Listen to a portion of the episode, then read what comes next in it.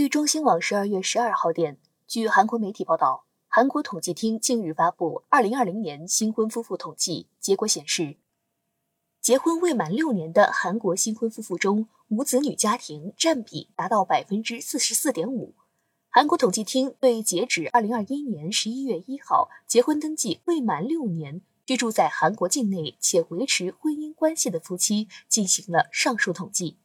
结果显示。头婚新婚夫妇的平均子女数为零点六八名，同比减少了零点零三名。其中有孩家庭占比为百分之五十五点五，同比下降两个百分点。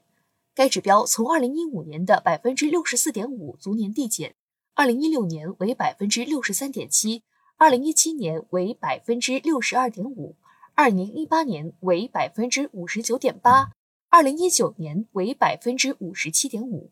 去年降至百分之四十四点五。单看结婚进入第五个年头的夫妻，无孩家庭占比百分之二十点四，同比增长二点一个百分点。按住房和收入条件看，有住房家庭的平均子女数高于无房家庭，双职工家庭高于单职工家庭。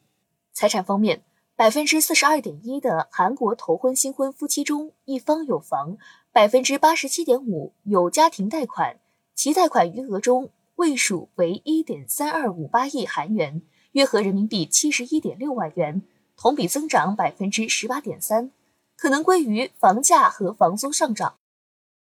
另外，二零二零年韩国新婚夫妇总数同比减少百分之六点一，为一百一十八点四万双。其中，结婚未满一年的夫妇减少百分之九点四，可能在一定程度上受到了疫情的影响。